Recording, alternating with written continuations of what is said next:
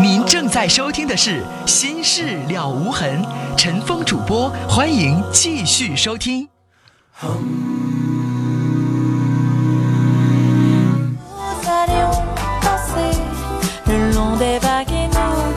好，听众朋友，这里是《心事了无痕》节目，欢迎您继续收听，我是主持人陈峰。八七三八的听众说，母亲是您忠实听众，前几天有病去住院，还把收音机带到了医院去听。衷心的祝愿母亲身体健康，女儿平平。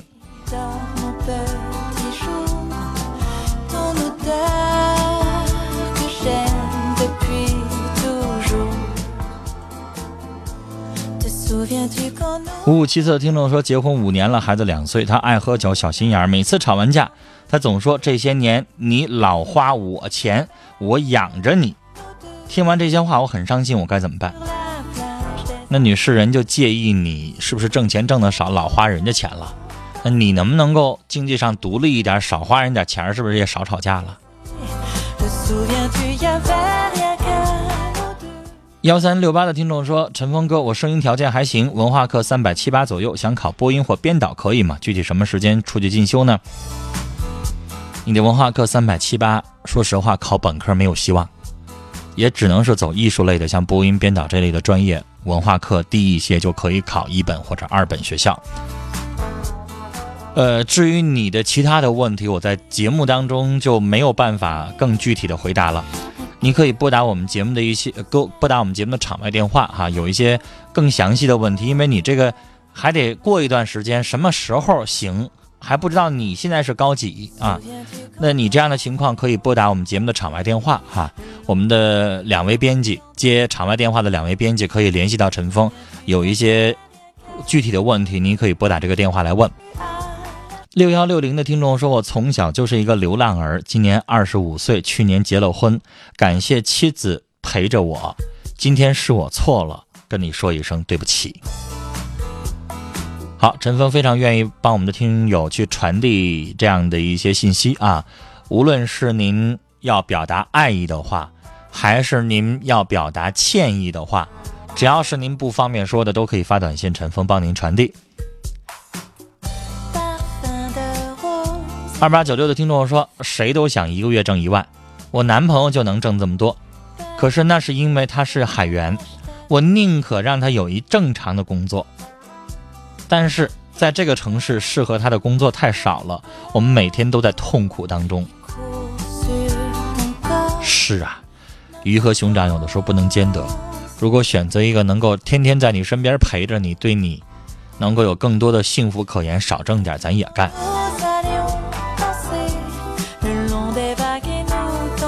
八六七零的听众特别有意思。他不让我念尾号，但对不起，陈峰念了。我为什么要说这个对不起？因为你后边就发了个陈峰你好，你啥也没发，就不让我念短信，我就很费解。不让我念尾号，我很费解。你是不是想问一下我收没收到？我收到了。七零零二的听众在问发成功了没？我是新听众，收到了。五零四九的听众说他对我特别好，我不知道该怎么办了。啊，前面。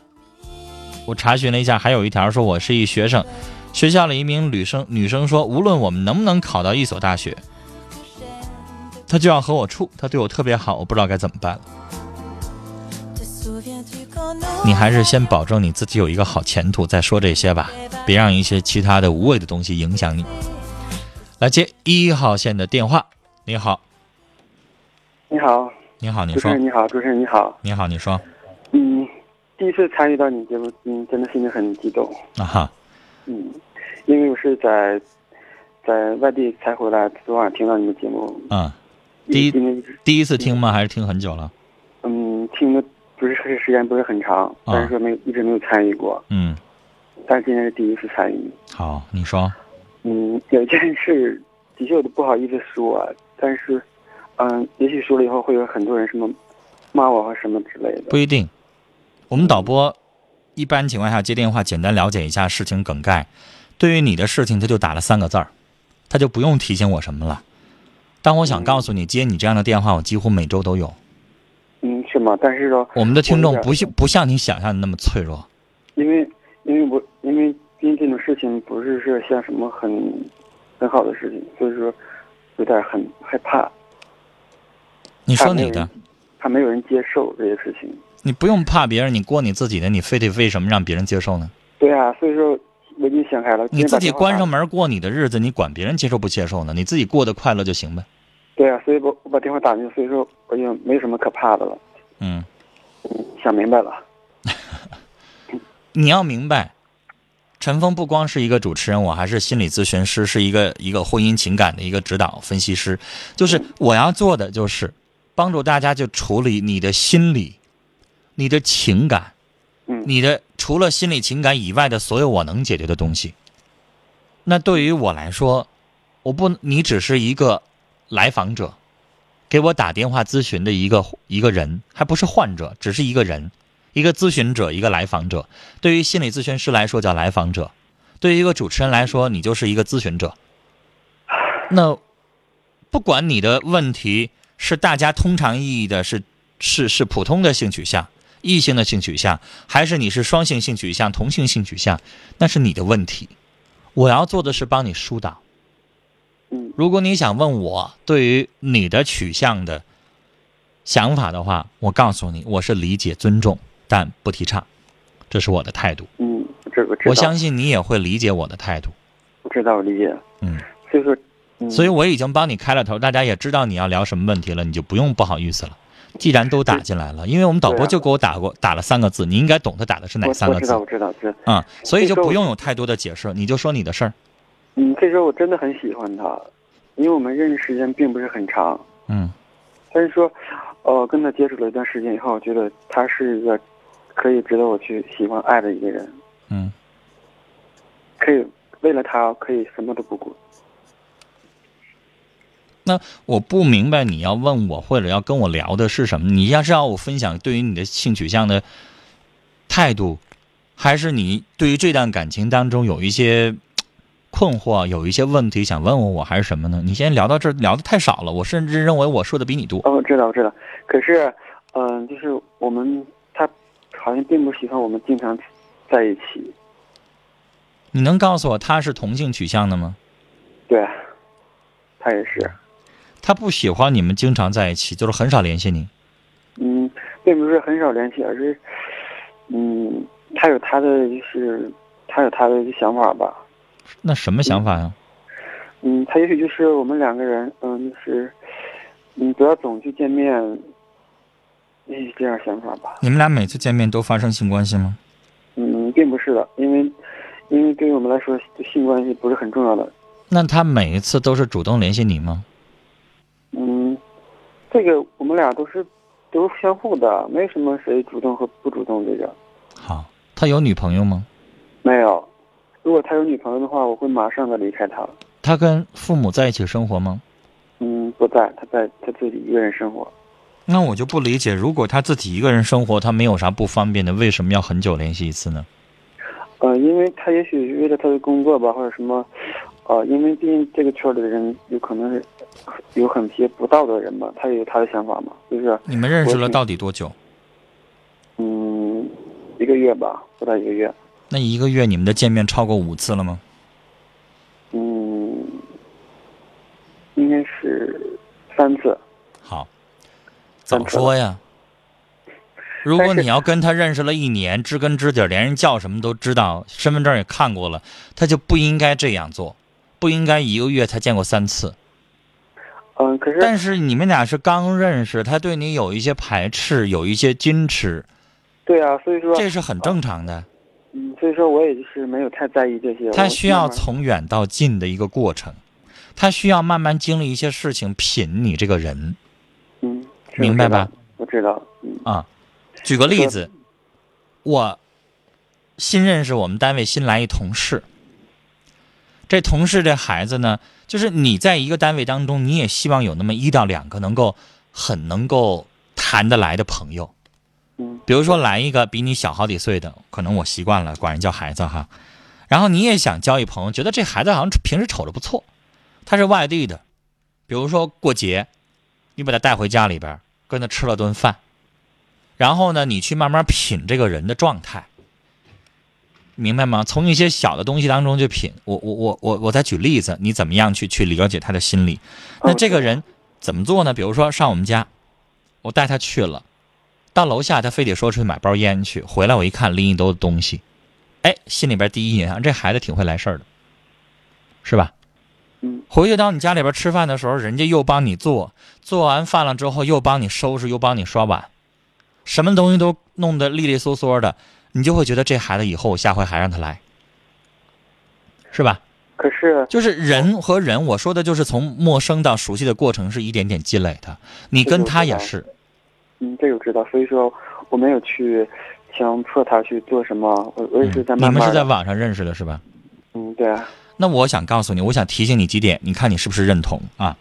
我认为你跟他在相处的过程当中，你们是从陌生人，而且是两个男人，嗯对两个人在彼此建立一个熟悉的过程当中，你要注意一些问题。我认为第一，你最好不要有太多的问题，不要问人家你叫啥呀，在哪工作呀，什么什么的，那些可能会有有点忌讳的东西。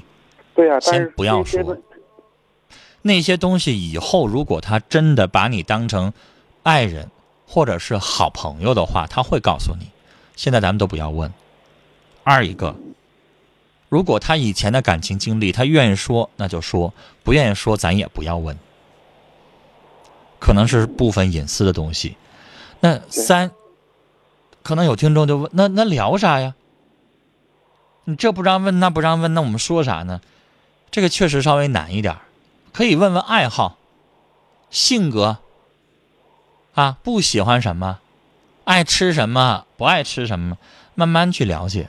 甚至两个人也不要光两个人的这种生活，可以，因为你是可能很感兴趣对他，很喜欢他，想进一步接触的，然后你也不知道对方对你是不是这个情绪，那你就有意识的创造一些东西，经常出去做一些你们喜欢的一些事情，泡个吧了。逛个街了，吃个饭了，男人有的时候还有一些运动了，可以增进你们的了解。通过你没事去叫他，也叫约会的这样的形式，看看他对你感不感兴趣。他要对你感兴趣，他会很愿意回应。他以后你今天安排这儿吃饭，他以后也会琢磨下周咱们俩上别的地方更有意思的地方去吃。但如果都是你在安排，他只是一味的接受，甚至有的时候还会拒绝，那你就明白了，你。喜欢他很大，但他对你好像有一搭没一搭。那这个时候你就要考虑，如果这样的情况接下来继续延续一个月的话，你就应该想一想，我是不是要退出了，只当个普通朋友得了。嗯因为你在他身上耗费了那么大的金钱和精力，人对方没啥回应，是吧？可是现在我真的是都不知道该怎么去做了。你这话让我没法接，你发生啥了？不知道怎么样做了？嗯，就像今天，因为我在他那儿刚回来，嗯，他是外地的，嗯，我刚因为今天就是为了他吧，我拼命的去找工作，是就为了能和他接近一些，呃，就是离得近一些，咱们比较，能经常在一起好一点嘛。可是我刚刚给他打了个电话，我说我会去你那边工作，可是他并不希望我去。他想跟你保持距离啊？他说，呃我问他，我说为什么不让我去啊？他说，我可我就告诉他，我说我是真正是为了你去的。我说没有你，我不会去那里工作的。嗯，啊，他说你不要跟我说这些，我不接受。好。就是就是不要为了我。小伙儿，我认为你跟他现在的志向不同，不要跟他走的这么近，不要为他做那么大的牺牲，明白吗？嗯你的志向可能是找一个伴儿，两个人一起关起门来过日子，跟他同居在一起，对，但他可能不喜欢。有的人是那种柏拉图式的，仅限于精神的恋爱，不想有过密的接触，不想在一起生活，要保留独立的生活空间。那你们两个人这样的生活诉求是不一样的。对啊，他就是像你说的这种。你想要做交叉的，甚至两个线变成一根线才好呢。他不是，他想要平行线。我想交叉时做交叉，不想交叉时我还要分开。而你的诉求不一样，是吧？嗯你想找的是伴侣，他想找的更倾向于情人或朋友。那你们两个人诉求不一样啊，那你会很累啊。所以这种情况下，不要为他付出太多，你们还是从普通朋友做起吧。以后他的想法可能会改变，也可能不改变。但我觉得你往这里边投入太多的话，你会受到伤害。可是这段时间他为我做了也的确不少。他为你付出了很多，不代表他就会认同你的诉求。嗯，这个我知道。啊，他是他不愿意同居在一起，他柏拉图式的，不代表他不想跟你做好朋友，但是他可能不想跟你住在一块儿，不想跟你离太近。好朋友是好朋友，伴侣是伴侣，两回事儿，明白了吗？嗯，好了，想想我说的话，时间的关系，跟你聊到这儿。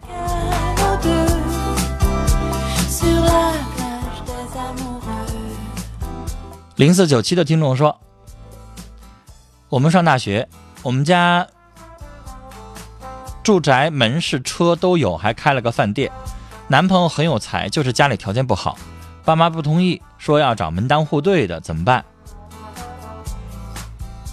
如果男朋友很有才、很有本事，以后他会挣回来。过去有的不算有，就像你们家有车、有住宅、有门市、有饭店。”但如果你不是经商的头脑，你爸妈挣了金山银山，你要没有金山的头脑，可能你守不住。但假如说你自己有头脑，你爸妈有金山银山有一座，你能把它变成十座，变成一百座，对吧？所以你男朋友他们家条件不好，但他有本事，他以后能挣钱。就像你爸妈饭店、车、住宅不也都是你爸妈自己挣的吗？那他以后他能改变。所以挑男人还是挑有本事的。家里有本事不代表他自己本有本事。二六二七的听众说：“我离婚了，儿子归前夫抚养。如今我快结婚了，想儿子快崩溃了，孩子又不能长期待在我这边。我在前些天去看孩子，我看完了更想咋办呢？彻底想解决你想孩子的问题，你只能是把孩子抚养权争到你这儿，不然你想孩子的问题我也解决不了。”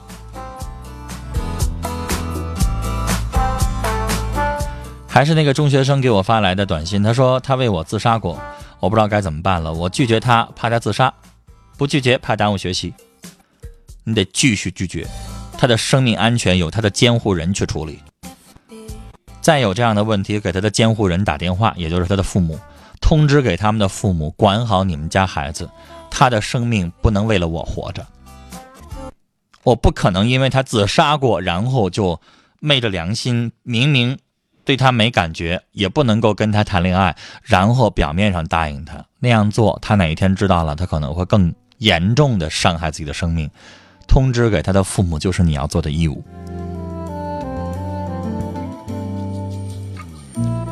不让念尾号的听众说，第一次参加节目，想问我在 QQ 上发现妈妈跟一个陌生男人聊天暧昧，而且聊了很久，也视频见过面，但是我知道妈妈绝不会拆散家庭，怎么办？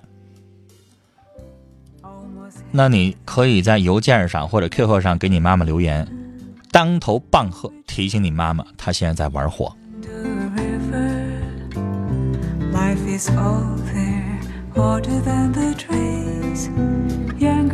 六六三幺的听众说：“别害怕，我是灰太狼，体贴温柔我最行，爱惜本领我最强，遮风挡雨无怨言，跑前跑后为你忙，只要你幸福我就快乐，雪儿我爱你，老公君。”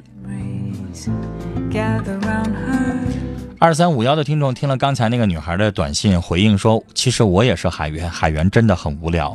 虽然工资一万多，但其实是一个很累甚至无聊的职业，一天到晚漂在海上。这是你自己自己评价你自己的职业哈。要是我的话，我不会说无聊，我会用一个词来说很寂寞。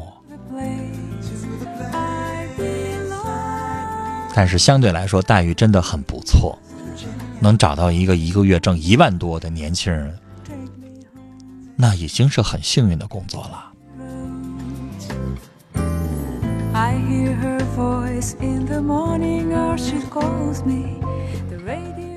九零七二的听众，您要问的那个问题我没法回答，对不起，您要问我那个人是哪里的，那是人家的隐私，我不能透露给您。在我们节目当中，一律拨过的电话，念过的短信没有经过人家的同意，我是坚决不可以透露人家的信息的，希望你谅解。七零六八的听众说要比赛了，希望我们都能比好，还有小南拿冠军。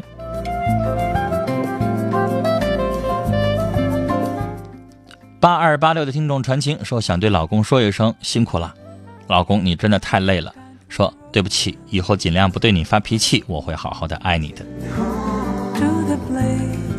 幺六二八的听众说今年三十八岁，离婚后带孩子又嫁，可现在的丈夫。我女儿上学花钱，她总唠叨心疼。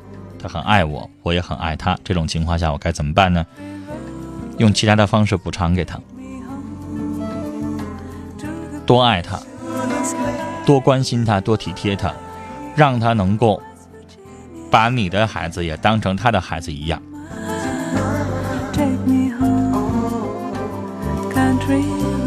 幺八九八的听众，您的话我不能念。对不起，您的话说完了之后要考虑一下对方。我想告诉你，作为一个专业的咨询师也好，主持人也好，不能您片面的看法，然后我就按照您的方式去做，那样显然是不合理的。这个无关道德，跟道德没关系，那是人家自己的取向问题，你无权去骂人家。三四四九的听众说：“我想买保险，农村的担心不兑现，拿不定主意，求您提个建议好吗？”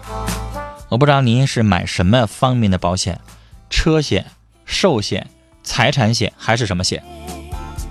如果您买的是全国出名的大的保险公司的这个进行的这个投保的话，没有任何问题啊。这样的大公司看重自己的信誉，比您那点保费。来说要重要的多，明白吗？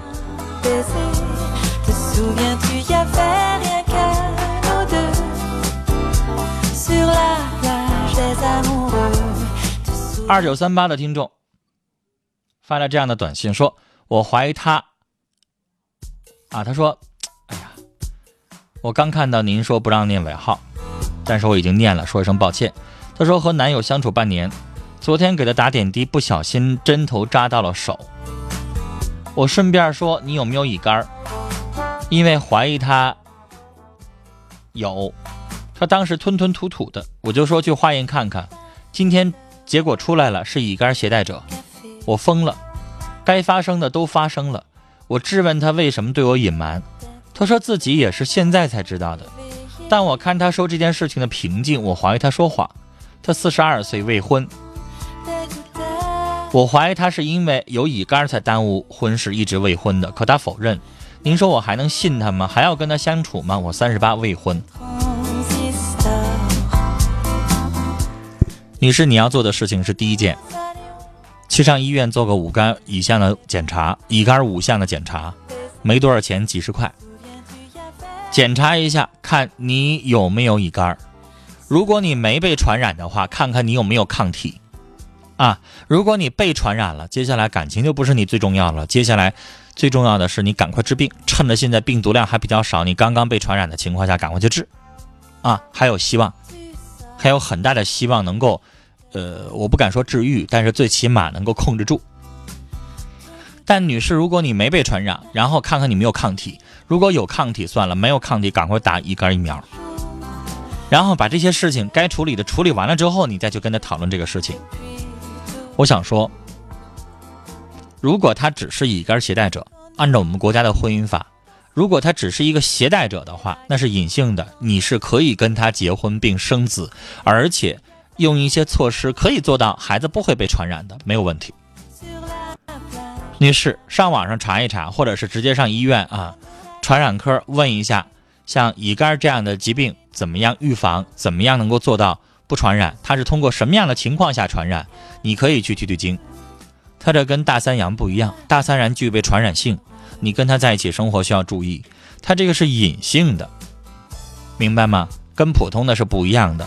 好好了解一下，这个时候不要先动气，先了解一下，先按照陈峰说的这个方法先去处理一下啊，然后平心静气的再跟他聊。我认为他不是故意的。